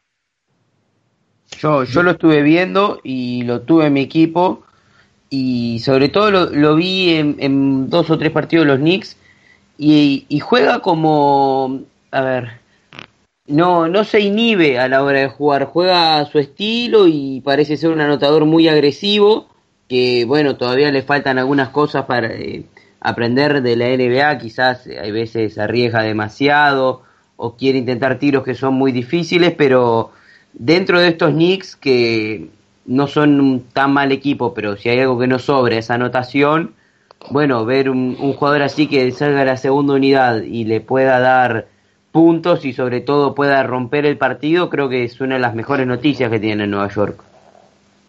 Yo quería hablar un poco de, de ese gran dato que ha dado de Marvin Bagley, que es que tiene, es decir, intenta un, un, un, triple por partido y tiene un 50%, o sea, que mete un triple cada dos partidos, ¿no? ¿Correcto? Eh, sí, básicamente eso, mete 0,6 por partido porque intenta 1,2. Yo creo que este chico, si está tirando también, debería tirar un poco más, porque vamos. Es que ahí es donde quería ir yo, porque además, no sé si tuviste la oportunidad de ver partido de, del domingo de Milwaukee Sacramento de los Sunday y la verdad que me sorprendió porque tiene una mecánica de tiro muy depurada, es decir, no, no gasta tampoco mucho esfuerzo en el lanzamiento, por lo tanto podría acumular más volumen de tiro. Y además me sorprende que no hayas incluido en la lista al gran Landry Shamet, que lleva 7 puntos y medio por partido y un 38% en triple en Filadelfia. Que Casi- está jugando casi, casi 20 Sí. minutos, ¿eh? Le, está a punto de incluirle, le he dejado fuera por poco porque sinceramente me esperaba un porcentaje mayor en triples para Landry Shamet. Empezó un poco mal, ahora está mejorando mucho, es ¿Sabes verdad. cuál es el problema, ¿sabes cuál es el problema que está teniendo? Es Sí. que como, como coincide en pista normalmente, o bien con Simon o bien con, con Fultz, Mm. prácticamente el tiro exterior se lo están defendiendo entre dos. Entonces, muchas veces está muy encimado. JJ Reddy, que tiene ya más tiros dados que, que el capó Claro. del chip, el problema es que él mm, todavía no sabe cuándo seleccionar bien los tiros, pero está teniendo muchísimo protagonismo. Sí, me, me gusta que me hayas rectificado porque yo le he dejado fuera por poco porque le hubiera metido dentro pues si hubiera tenido pues ese dato de triples que es, es lo que es el especialista. Pero es verdad que es un jugador, otra vez, elegido en, en un pick muy alto, eh, si fue el número 30 puede ser o por ahí. Sí, 26. 26. Es- y es sorprendente el rendimiento que está dando, que llega a jugar 20 minutos por partido un rookie de, de ese pick. Es siempre sorprendente. Y por último, vamos a cerrar con, con estos tres monstruos que van a venir el año que viene, que han decidido juntarse en una de las universidades más laureadas de, de Estados Unidos, que es Duke, y se han juntado con uno de los mejores entrenadores de, de todos Estados Unidos, que muchos le conocemos por su paso por la selección estadounidense, que es Coach K. Y estos tres monstruos son los, los que ESPN catalogó como los tres mejores jugadores tra- tras sus años de instituto para este para el próximo draft del año que viene. Son RJ Barrett, Cameron Reddish y Zion Williamson. Que entre los tres, entre los tres juntos, eh, sumaron solo un punto menos que el rival, que es un, equipo como Kentucky, otra de las grandes universidades de la NCAA. Entre los tres juntos, 82 puntos, creo que hicieron, 83, con unas cifras de Barrett 33 puntos, eh, Cam Reddish 22 puntos, 4 robos, que es uno de los, de los pros de, de Reddish, que es esos brazos largos que tiene para ser escolta, y luego Williamson, que es el que más me llamó la atención, eh, hizo 28 puntos, 7 rebotes, 11 de 13 en tiros de campo, que es lo que más me llama la atención porque es, es un chico que, que siempre se le ha tenido miedo a, a que como juegue, pues tiene una altura muy baja y mucho peso, entonces no saben si meterle de interior o de exterior. Y el problema de él es que si va a jugar en el exterior va a necesitar tiro, porque era un tío, era un, un jugador que no, no tenía prácticamente nada de tiro. Pero ayer 11 de 3 en tiros de campo, incluso con un 1 de 1 en triples, eh, un par de tiros de media distancia y muy superior en, en los emparejamientos a cualquier a, cua- a cualquier defensor. Eh, tanto si fuera eh, fueron se emparejó con doses, con treses, con cuatro, no llegó a jugar de pivot, pero pero es que puede jugar en todas las posiciones de campo debido a su altura y su peso. Eh, luego Barrett, yo creo que es el que más talento tiene de los tres. Es, es un chico que viene de Canadá, a ver si sale bien y no como, como el último número uno de Canadá que fue Wiggins. A este se le espera mucho más, de todas maneras. Es un chico que, aparte de talento, tiene mucho físico también y puede jugar de a pero también se le ha visto que sube el balón perfectamente, o sea, de base. De hecho, hay, hay, hay una jugada muy bonita que, que la hace de Williamson y Barrett, que es en, una defensa Williamson atrapa un tapón, o sea, no, no lo despeja, sino lo atrapa el tapón, sale corriendo el propio Williamson, el contraataque él solo, recordemos que es un tío que pesa 130 kilos, sale corriendo con una velocidad de, propia de, de un escolta o un alero y pega un pase picado de unos 8 metros a, a Barrett que está haciendo la transición y, y ya está solo. Es espectacular la jugada. Y estos dos tienen pinta de, de que, de que van a hacer mucho daño este año en, en la liga universitaria y que van a ser dos de los puestos altos del draft.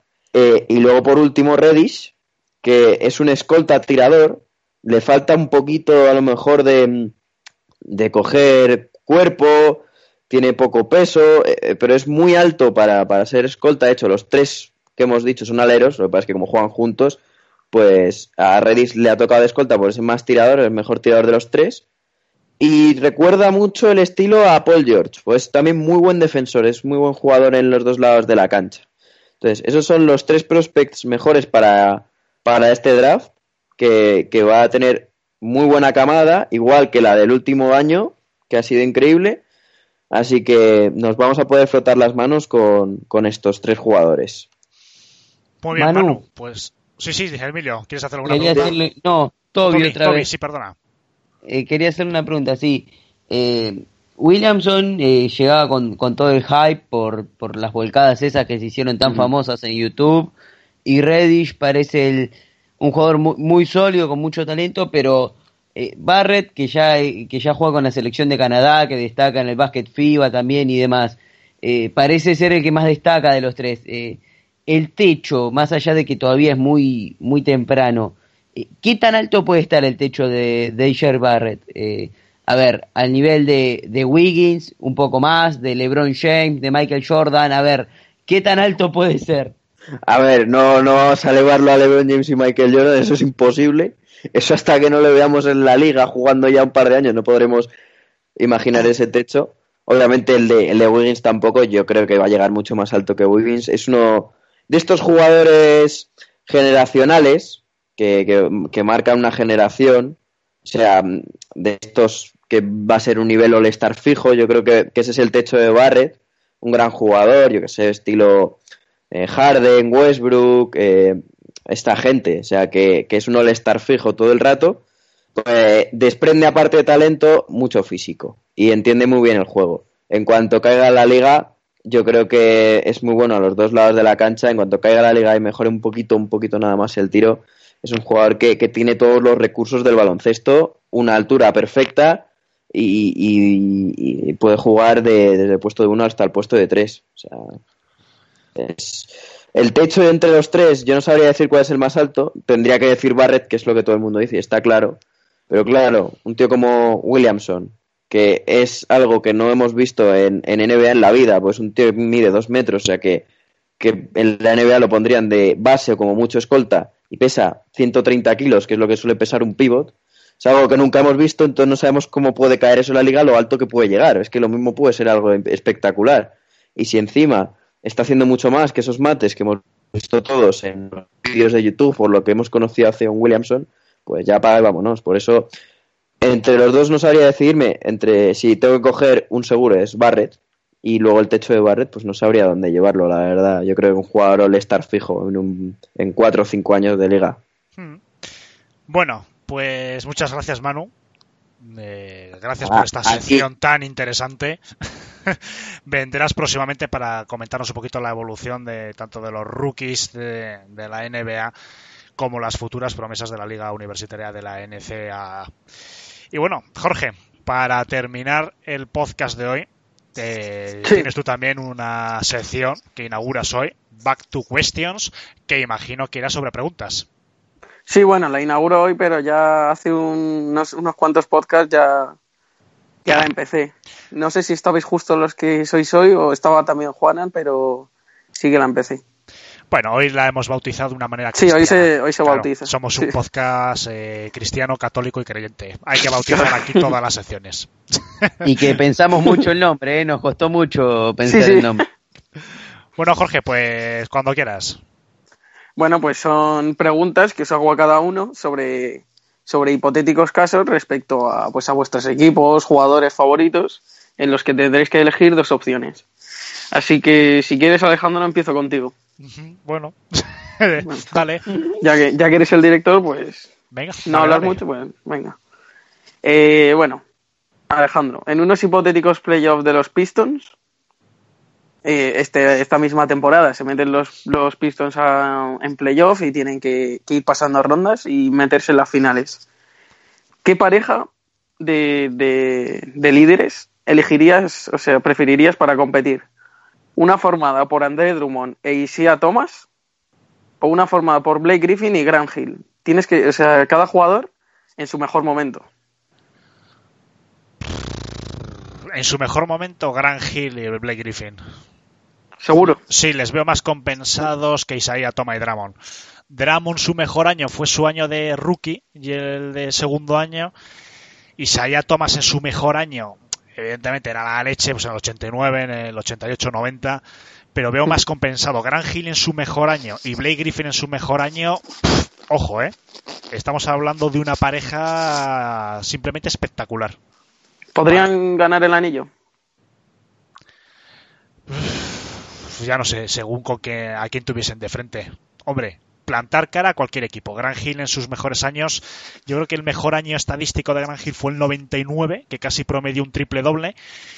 Y Blake Griffin en su mejor año, que fue su segundo o tercer año en los Clippers, que más o menos casi todos tenemos recuerdos, también anduvo por ahí. No sé, yo creo que podrían plantar cara a cualquier equipo. Yo me quedaría. Isaiah Thomas en su mejor año fue espectacular. Lo que pasa es que Dramon, no sé, ya te digo que veo más compensado Blake Griffin Hill. Bueno, pues, pues esa ha sido la respuesta. Vamos con Manu. Eh. Manu, a ti antes de empezar a grabar te he pedido que me digas tus jugadores favoritos. Hmm. Y bueno, la pregunta que te voy a hacer es la siguiente.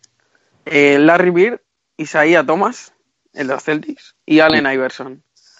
Eh, uno de estos tres jugadores nunca ha existido. ¿Qué jugador quieres, o sea, querrías que no hubiese existido, en plan, que no se supiese nada más de él? Por ejemplo, dices Larry Bird, pues nunca existió No. Larry Bird y lo que hubiese supuesto que Larry Bird nunca hubiese llegado a la NBA. A ver, Larry Bird ni de coña. O sea, Larry Bird, aparte que es el más mágico de los tres, a mi parecer, eh, nos ha dado tres anillos. Así que ese, imposible que no. O sea, Larry Bird tiene que existir por lo que ha significado y por el, jugador, por el tipo de jugador que ha sido. Ahora, entre Iverson y Thomas, pues mm, me da pena, pero no puedo decir no a echar, o sea, no puedo, no puedo echar a Allen Iverson de la historia. Y eso que ha sido un jugador que, que tampoco ha sido muy, ha sido un poco como, como Isaiah Thomas, ¿no? Que, que ha sido un poco irregular. Más a- muchos más años, obviamente, a primer, primerísimo nivel de, de Allen Iverson. Luego se borró un poco más. Pero me- si tengo que borrar a uno, a Thomas. Y me da mucha lástima. Pero es el más fácil de borrar, además. O sea, ya prácticamente está borrado él solo. Me sorprende porque como, como ha sido jugador de los Celtics y no sé, se le ha cogido tanto cariño aquí, Sí, pues, y además es el más cercano del que, del Claro. que tenemos recuerdos. O sea, que me da mucha lástima por eso. Y bueno, sobre todo por la intrahistoria que tuvo, tal. Es, es una pena, pero joder, es que los otros dos son. Son dos debilidades mías. A Isaiah Thomas le- me- es de, mis favoritos por el respeto que le he cogido. Bueno, pues Sergio, pasamos contigo. Eh, vale. Esta obviamente centra de los Lakers. Eh, piensa, a ver, ¿tú dejarías ir a LeBron James y a Kyle Kuzma si te dijesen que los Lakers iban a conseguir el pick 1 del draft los tres próximos años? Yo no soy partidario, no, no lo dejaría ir, es la respuesta. Yo no soy partidario de las reconstrucciones, de acumular picks, lo siento Emilio, pero yo no tras de proces, porque igual... claro, y, Hombre, igual escucha, que- perdona, pero voy a hacer una anotación. Pero, ¿tú creerías en The Process si en The Process se incluyesen a los árbitros? Como está pasando últimamente con Sixers. Ahora, La, la- la lluvia, la lluvia de palos está cayendo. El- el salserito. Sonó- la lluvia y todo. ¿Os habéis- lo habéis oído, ¿no? Sí, sí. No, yo, simple, yo simplemente os, os remito al partido para que lo veáis, porque hubo un rato que estuvieron los Pistons perdiendo de 25. No sé yo, los árbitros, ¿los árbitros tiran triple o cómo va eso? Es que no lo entiendo. Sí, sí, sigue, Bueno. sigue, Sergio. Bueno, sí. El LeBron James, estamos hablando de, para no pelearnos con Alejandro, top 3 los tiempos, que es una barbaridad, aunque eh, no le queden tantos años de juego como podrían quedarle un número uno del draft, pero en el ejemplo de Minnesota podemos ver perfectamente que se pueden acumular, o de Sacramento, que se pueden acumular picks durante años y sin ir a ninguna parte. Yo prefiero más el talento actual que ya se sabe que hay que un futuro pick uno que pueda ser eh, Wiggins o Anthony Bennett, se llamaba, aquel Sí, jugador sí. que drafteó Cavaliers. Sí. Pues, pues fíjate, que juega ahora en un segunda turca, una cosa así. No, no, ¿sabes dónde juega? En. En. En Mine, en Mine Red Claus, que es. que Ah, siempre sí. que es el equipo de la G-League de Boston. Pues fíjate, pues ya está. Queda, queda todo dicho. Tres, para mí, tres pick uno sin talento contrastado. Si me dices que los tres pick uno son RJ Barrett y otros, no lo sé. Pero si te dices tres pick uno solo por el hecho de elegir el primero, anda que no hay líos. Pues yo que sé, esto, Neres Noel también fue un pick bastante alto, eh, Okafor, hay muchos ejemplos de jugadores que han salido altísimo y no han, y no han rendido al nivel de las expectativas. Bueno, eh, quedáis Toby y Emilio. Empiezo por Toby. Eh, Toby, tú una de las personas que conozco que más cariño le tiene, y bueno, le ha tenido a Ginobili, por razones obvias. Eh, ¿Sacrificarías una temporada entera de San Antonio Spurs y que en el, o sea, quedasen decimoquintos, decimoca- decimocuartos de conferencia y que en el siguiente draft no consiguiesen un pick bueno? O sea, no le serviría de nada tanquear. Solo por volver a ver jugar a Ginobili 10 partidos. ¿Dónde firmo? Son 10 partidos, ¿eh? Solo. ¿Dónde firmo? Seguro, Yo- Sí, yo, yo lo expliqué, yo le tengo mucho cariño a San Antonio, pero yo era, soy hincha de San Antonio por Ginóbili, y si vos me decís que yo puedo ver eh, al basquetbolista que marcó a toda una generación de argentinos, al menos 10 partidos por los Spurs, eh, sí, no, no tendría ningún problema, porque además eh, San Antonio, mientras lo dirija Popovich, eh, incluso con jugadores malos, eh, va a competir, así que con ver 10 partidos más a Manu, firmaría sin problema. Y 5. ¿También? O sea, uno también, aunque ¿Y sea un un, cuarto? También. un cuarto de partido, aunque sea. Eh, creo que también. Eso es amor, eso es amor sin duda. Amor, vamos, como solo un argentino lo puede vivir el amor. Bueno, Emilio, para acabar, tú que eres un fiel seguidor de los Sixers. Venga, Eh, imagínate, a ver, una temporada completa con el siguiente quinteto: Ben Simmons, eh, McGrady, Kobe Bryant, Nowitzki y Embiid. Ese es el quinteto titular, en una temporada entera, pudiendo pelear el anillo, pero sin asegurar que lo ganas. Vale. O seguir confiando en el tras de proceso. Con árbitros incluidos, ¿eh? Ah, vale. Bueno, pues. Pero, pero el TDA de Process te refieres a seguir acumulando rondas y quedar últimos con 10 partidos ganados, ¿no? No, a ver, Ah, vale. seguir confiando en estos, Vale, en estos vale. Sixers que van a ir construyendo pues un equipo. A ver, el quinteto solo te dura una temporada, el que te he dicho. O sea, ¿qué elegirías? A ver, vamos a ir por partes. Lo primero, decir a Alejandro que vuelva a ver el partido, por favor, eso es lo primero.